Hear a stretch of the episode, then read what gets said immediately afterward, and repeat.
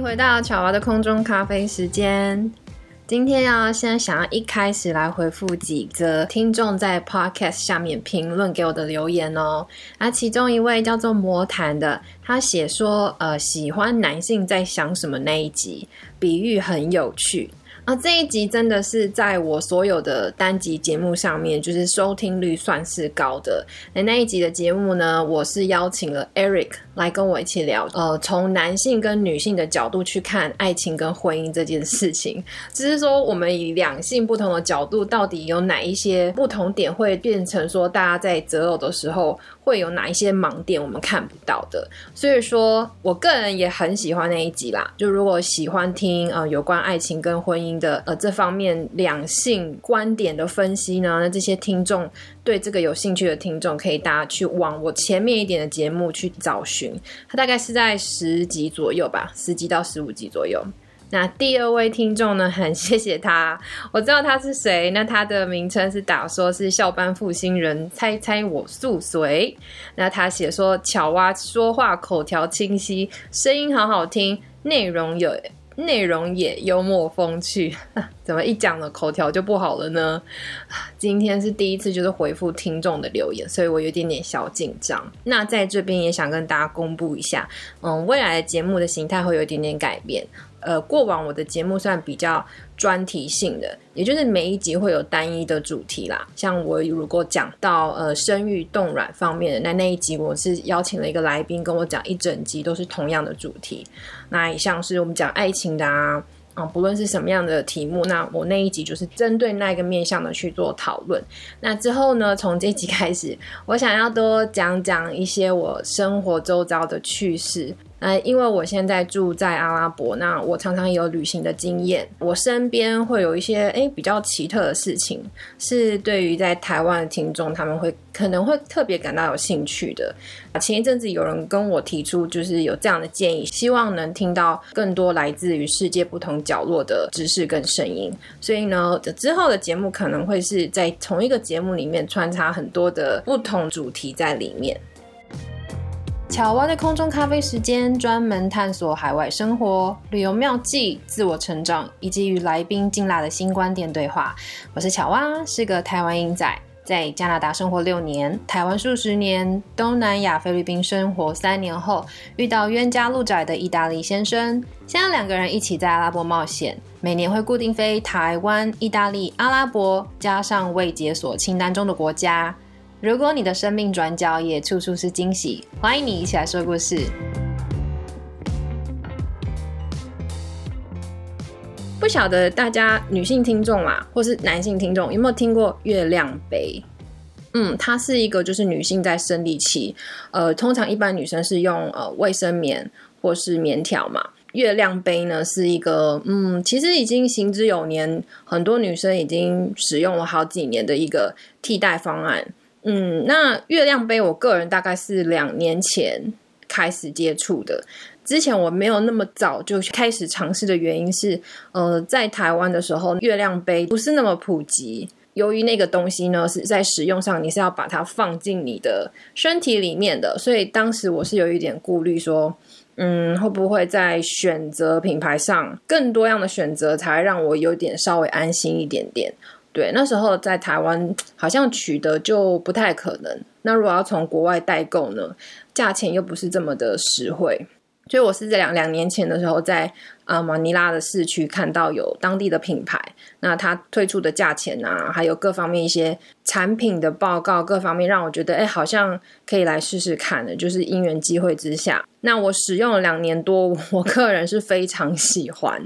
但是我今天要分享的重点，并不是说月亮杯有多好使用。我今天会想跟大家分享，是我在前天呢，跟我先生去。阿拉伯，我们附近的一个市区去购物。有鉴于最近阿拉伯疫情比较比较开始严峻了一点，所以呢，当天我们在进入 mall 的时候，就得知说他们现在只要去 mall 或各个各大的比较大型的公众场所的时候，都要要求我们进入要登记一个个人的 APP。它那个 A P P 等于是这这里当地阿拉伯政府，就是它有大数据串联吧。它你要在里面输入你是谁，如果是当地居民的话，你就要输入自己的身类似身份证字号。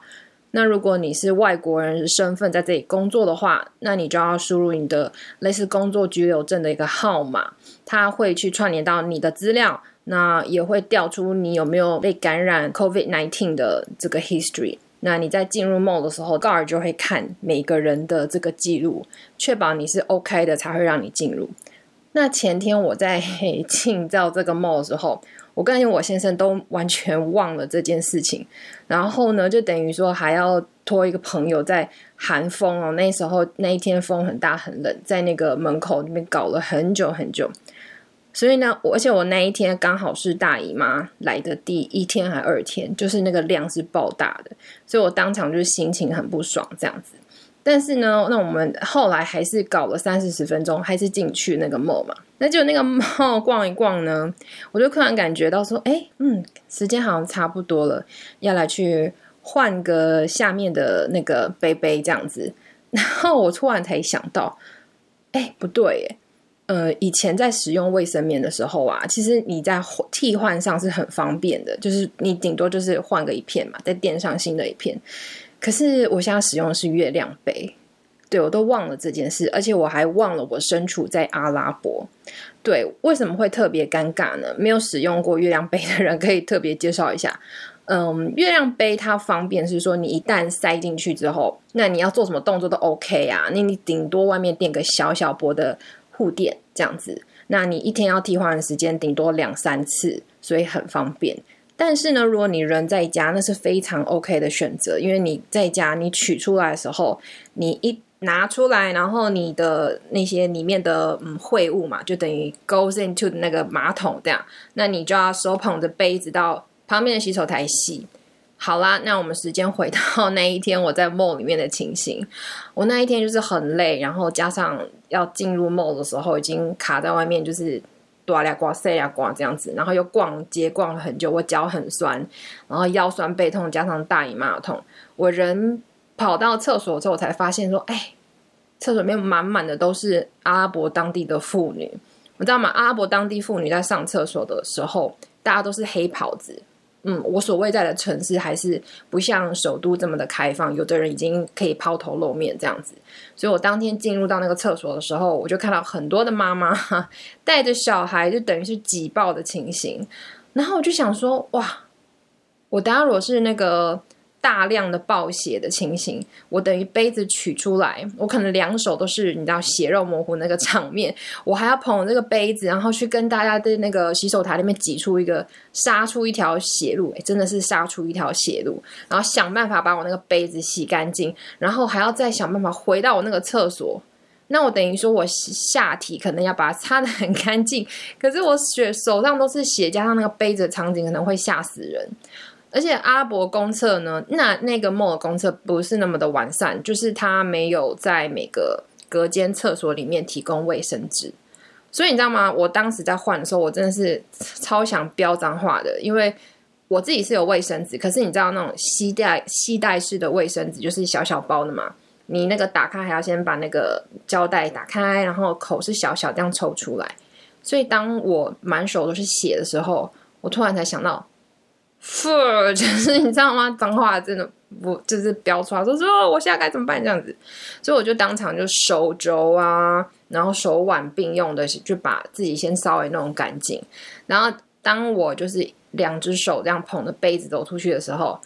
刚好看到有一条通道是人比较稀少的，然后就直接我也不管我的贵重物都还在锁在我的那个隔间厕所里面，因为阿拉伯算安全的。我就整个往最远的方向冲过去，因为大家进厕所会呃呃，好像习惯性往最里面走嘛，所以我就冲到离那个大门旁边比较近的那个洗手台旁边有那个洗手乳的地方，我就冲过去，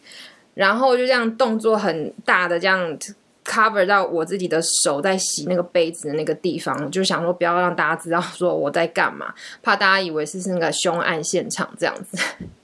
所以我我就真的那发生那件事，我就想说，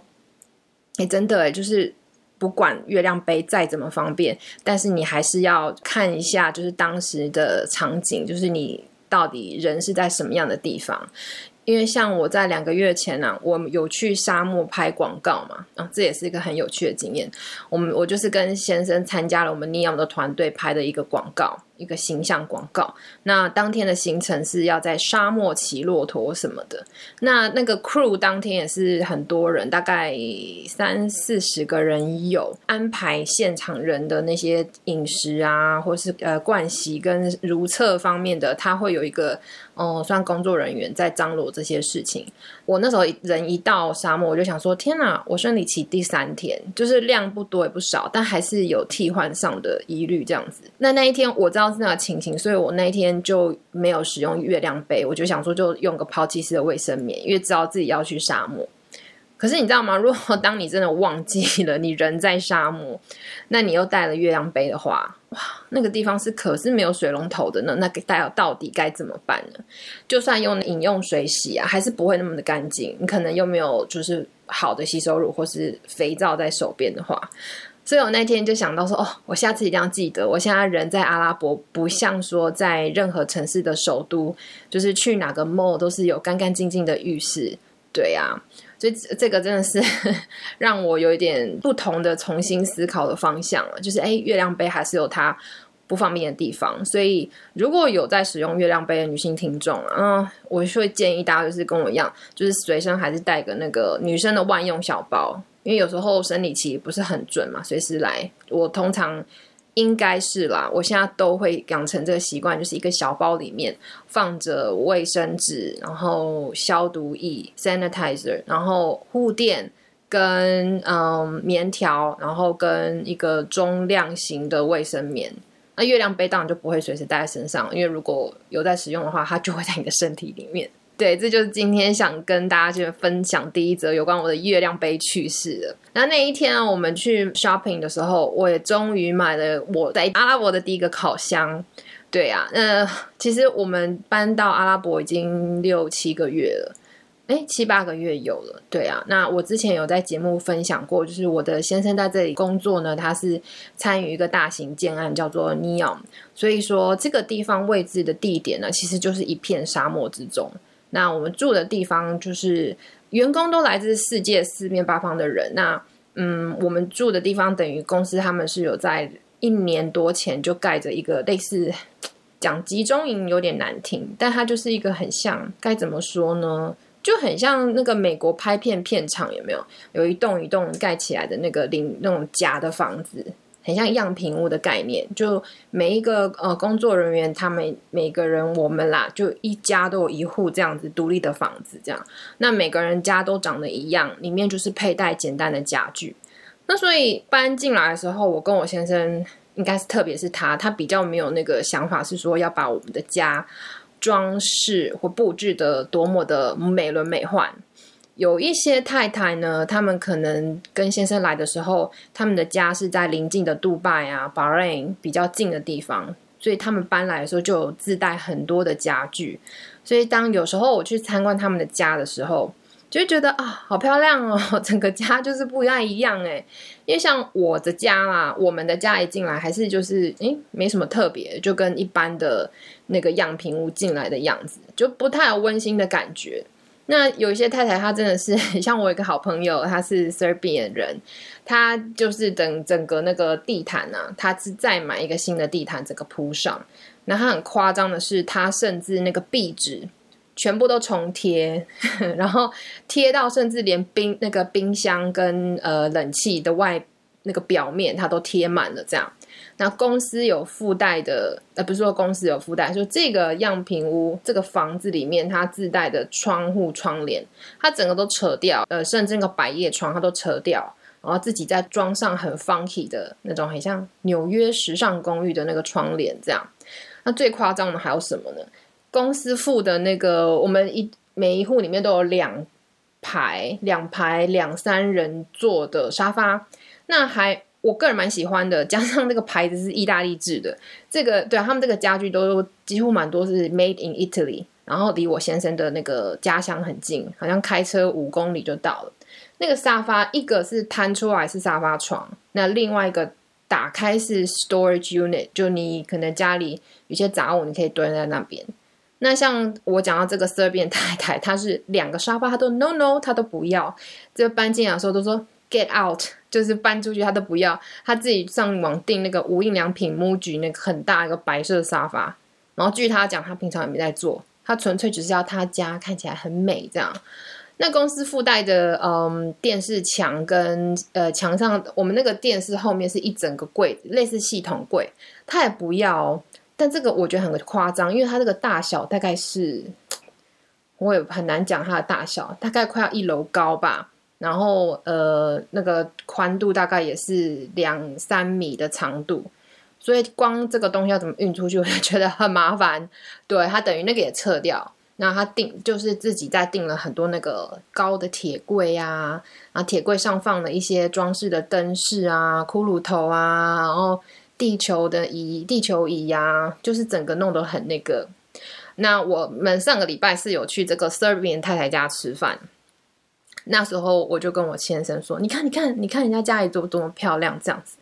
因为我知道刚当时我们搬进来的时候，我先生就是极度的反对我们把家里 弄得很 over，或是说买多余的家具。因为他会觉得说，想到我们在马尼拉的教训，就是我们从马尼拉搬来的时候，我们只有短短的一个月左右的时间搞定我们的结婚的事情，还有把家里大小的东西都出清啊，然后海运到意大利啊，分类归类。那时候我们已经觉得快疯了，而且说实在，我们的东西其实不多，因为我们当时住的地方是自带家具的。那自带家具的情况，我们还可以搞得这么的人仰马翻，所以我们。应该不是我们，他就很反对这个 idea，就是我再去买一堆 l i Coco 的，把家里装饰的很美。但是你知道吗？这就让我想到说，夫妻啊，或者是情侣，尤其是同居这样子的关系的时候，对于家里的布置摆饰啊，我觉得每个家庭一定有这样子的问题。就是通常女生会比较希望说啊，我想弄得美美的，我想买一些蜡烛啊，一些装饰的东西。那通常男生呢，嗯，就看了。有些男生会觉得以实用性取向，他会觉得说你买这么多，然后会不会造成清洗上的困难？就可能你打扫的时候，每个灰灰尘还要去擦，很烦那有的先生会觉得是经济面的考量，说买这些干嘛？那么多垃圾堆在家。因为那特别这些先生呢，很多大部分又是没有自带美感的，他会觉得 有漂亮吗？你知道吗？像我家窝的就觉得嗯有漂亮吗？对，那基于这些理由呢，我觉得太太们、女朋友们就会觉得啊，真的是有时候折中的情形就变成说，哎，家别人的家里都可以这么美，为什么我家没有呢？那我就在跟自己这边的太太聊这个问题啊，因为。这里这边的太太很多是先生很宠的，那可能就算不宠的话，就是先生的薪水也高到，就是他都没在 care 老婆买了什么东西。所以我前阵子跟他们聊说，我要怎么改变 Water 的想法，就是他很怕我们再次搬家的时候很烦。那那这个是这边的太太就跟我说。哎没关系啊，你就让慢慢嘛，这种就是要慢慢来，这样子。就是你可能突然家里多了个什么东西，然后你就会说：“哎，你喜欢吗？”那他就会说 “not bad” 之类，说：“哦啊，不错啊，不错啊。”这样子呼应，就是糊弄一下你。那你慢慢多了个什么，就是要让他不要一下子感到这么的有压力的涌向自己，你知道吗？因为他会觉得，我觉得这类型的男生呢，他在某些事情是有他的主观意识很强的。他觉得不要这样，他不喜欢那样子，所以你就不要的这么过分的去给他一个大转变，对。那但是 但是如果你可以一点点一滴滴的去带个小东西，然后一个小变化，然后你同时要把家里布置的美美的，就让他觉得回家心情很开心，这就是我现在要尝试的事情。所以那一天，呃，月亮杯事件发生的那一天，就是去某嘛。然后一进去的时候，我就跟他说：“嗯，那呃，我们我们那天当天其实我没有打算要买那个烤箱，因为他很想念我做的一些派跟蛋糕，一些呃，对啊，就是烤箱料理。那我就跟他说，嗯，那我今天呢要来买浴室的一些家饰小物。他说买什么家饰小物？我们不是已经讲过了吗？我说没有啦，就是我们常常我们很多盥洗的用品啊，乱在那边也不好看嘛。那个抽屉一拉开的时候，东西都跑来跑去的。我想看看有没有什么零元篮子，你知道，美国都那种 dollar store 啊，那你可能在买那种大卖场的时候，有些特价的那种篮子。我说我去挑便宜买一些篮子好了，这样子。然后呢，买篮子的时候，我就顺便挑了一个那个呃那种干燥花的花盆。然后挑几个那个便宜的那个烛台有没有？就是我其实买了一堆东西啊，那加起来的台币大概没有超过五六百这样子。所以我回到家的时候，趁他在整理我们买回来的东西的时候，我就一个人偷偷在浴室这样整个这样弄一弄，这样弄好之后，我就请邀请他说：“哎，我帮你做，我我给你的一个 surprise，可以请你来一下嘛？”这样，然后结果呢，他就觉得就是不怀好意的说，他觉得我不怀好意了，就说你在干嘛？就走进来，这样，那一走进来，他说：“哇，很漂亮哎！原来你今天买这些就是这样子。”结果我就跟他说：“如何如何怎样？OK 吗？”然后他给我的反应就是：“嗯，我很喜欢。”你看是不是浴室就成功被我改造了？对呀，而且我用的东西是小小的，没有很多。啊如果想要看我的浴室被改造的成什么样子的呢？你可以去我的呃 IG 跟 Facebook 看我近一期上周 PO 的照片，我有分享几张 gay 白照这样子。所以呢，嗯，我觉得有时候夫妻的关系，嗯，男女朋友的关系，有时候不能是用硬碰硬的，因为当初我们在沟通这件事情的时候，就是家里的。摆设啊，然后我想要多买什么东西，他的反应就蛮大的。他觉得说你那么强硬，你就是想花钱，都听不进去我想讲的，你都忘了我们在马尼拉的时候搬家多夸张吗？卖也卖不掉，然后运费又超贵。他一直觉得说我们在这件事情上有共识啊。像这件事情，我就体会到了用软去碰硬，是这样讲吗？用软去碰硬，就是比较可能有皆大欢喜的局面啊！真的，这是我想讲的。对，像我刚刚讲到那个我们那个 Serbian 太太那个朋友啊，他们家真的就是真的很漂亮。那不止他这一户，那像我们的家，从外面看起来，每个人的家就像一个。嗯，很像台湾的铁皮屋的形状是那个长方形的，然后虽然是实木、实实木跟混凝土盖起来，所以是很就是隔音啊，不会像铁皮屋很吵，或是风一吹就倒，就是它还是很坚固的这样。那我们门打开呢，其实它有一个高度，也就是说门一打开，左手边是有一个露台，然后一个阳台，你可以在外面呃坐在那边。那每一个人的阳台外面都有配两个户外椅子跟一个圆桌这样子。那我的朋友呢？他们就多买了两个木头的椅子，那他们就在自己的露台摆了四人座，有没有？那上面还有阳伞，那地上铺满了贝壳，然后在桌面上有那个那种 IKEA，你都会看到那个好像灯笼，有没有？那种欧式的灯笼，上面很像那个三角形房子，白色的，很像希腊风的，里面就可以摆蜡烛去装饰啊，这样。它的 porch 的附近，那个露台的附近都有放着自己栽种的植物，对啊，盆栽花真是超漂亮的。那有一些家人的，呃，我看到他们的装饰哦，尤其在阳台。他们会去剪那个人造草皮，短短的草，很像那叫韩国草吗？就是短短的，那那是假的嘛？就是呃，made in plastic，塑胶做的。那他就会把那个草皮剪成自己阳台的形状，就等于说你远方看，你就觉得哇，这家人的那个阳台都是种了短短的草，很漂亮这样子。那我觉得这就是未来的方向啦。对啊，我家现在我还有很多想改进的地方。要改造呢，我个人也不太想花太多钱，然后也不太想放太大的，因为到时候我们有一天要离开的时候，这里毕竟是嗯比较难卖出去的，因为这里的哦邻居啊，我们这里的同事都是嗯短期嘛，可能不可能一辈子在这里的，所以可能相对要卖的话呢，你大多数时间可能还是会赔钱的。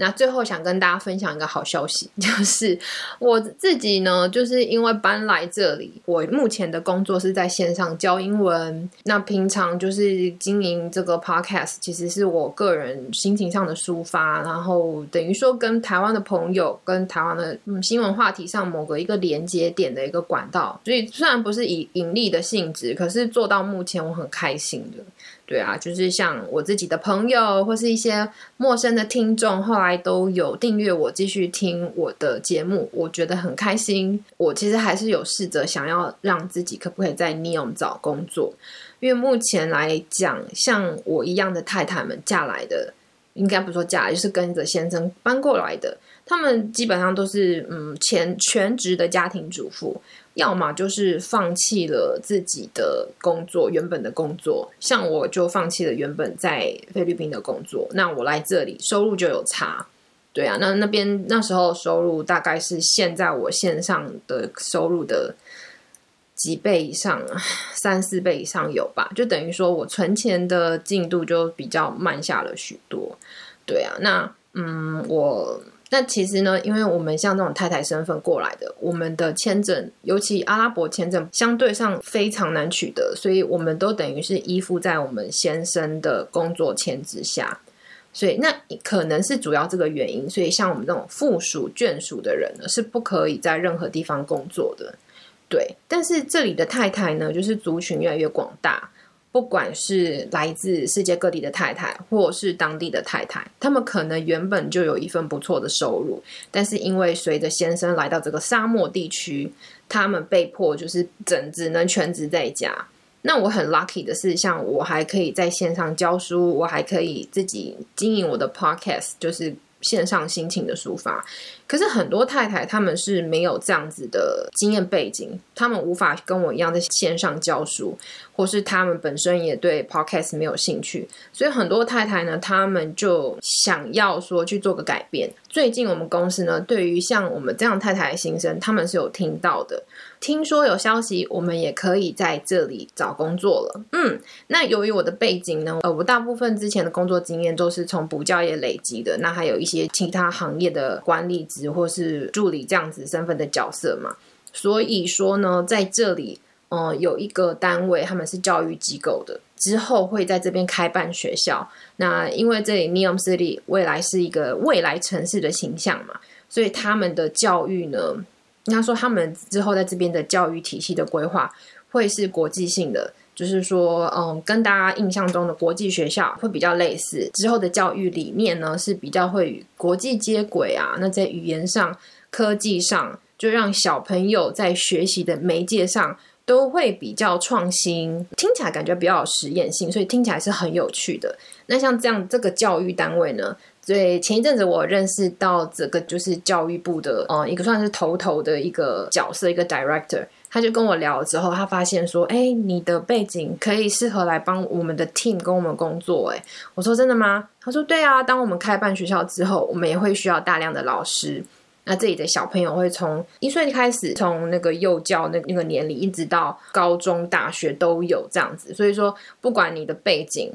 虽然你不是念教育系的，但是你的工作经验。”会是他们会所需要的人才之一。那我听到了就很兴奋，我说真的假的？从来没有想到说我到阿拉伯这个地方还可以从事我一直以来热爱的工作。所以希望哦，finger cross，希望我可以得到这个工作机会。因为不管是接下来的人生安排规划，任何方面也好，我之前一直没有设限，说我一定要工作，或是不一定要工作。以我先生目前的薪水，我们其实也是可以无忧无虑的继续生活下去。但是我觉得，嗯，能在阿拉伯工作，那在不同的地区，这个我从来没有来过的地方，跟来自世界各地的人、精英、佼佼者这些人一起在教育界上努力，我觉得听起来还是很有希望的。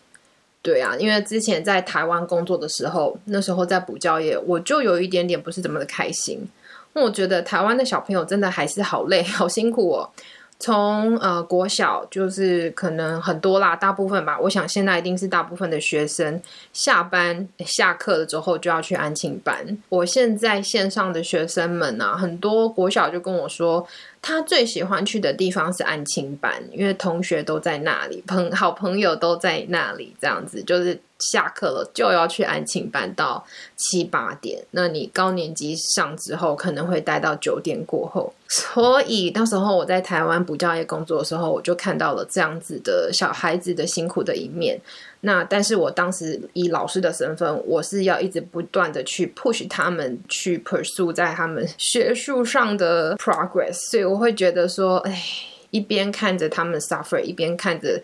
他们的成绩，又要做到让他们的父母能够开心。所以当时我在离开补教业的时候，其实是有一点点的解脱啦，就是心理压力不用那么大。那如果说未来我可以在阿拉伯这里尝试新的可能性，因为他们在这边未来会是一个比较实验性的办学，嗯，会希望说不止说我们这里的怎么想呢？这边的系统不太不会只局限在阿拉伯当地的学术系统，不会说一旦一定要 follow 亚洲那个填鸭式的教学。或是说像北美式的，它可能会是一个开放式的，然后等于说从小就可以让小朋友去发展他自己的潜能啊，跟兴趣，更有机会去探索各方面的知识，这样子。那我觉得这样是蛮特别的，就我也蛮有兴趣知道说，哎，到底是会变成什么样一个有趣的样子。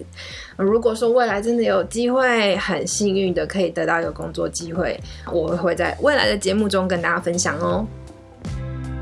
如果你有任何相关的问题想提出，或是想跟大家分享你的故事，欢迎你透过 Facebook 或者是 Instagram，我每一篇的故事都会同时发图文，提供给大家一个提问或是分享的管道。那我也会在那些频道上分享我自己的生活趣事、旅游啊以及文化的小知识。只要在 FB 搜寻巧蛙的空中咖啡时间。IG 搜寻 Silver's Coffee Time，或是一样搜寻巧蛙的空中咖啡时间的关键字，都会找到我哦。另外，喜欢这些节目内容的朋友，也请你帮个忙，到 First Story Apple Podcast 的平台上，赏我一些星星以及评论，我都会仔细阅读大家给我的留言。你的鼓励是我持续说故事的动力。巧娃的空中咖啡时间，我们下次见喽，拜拜。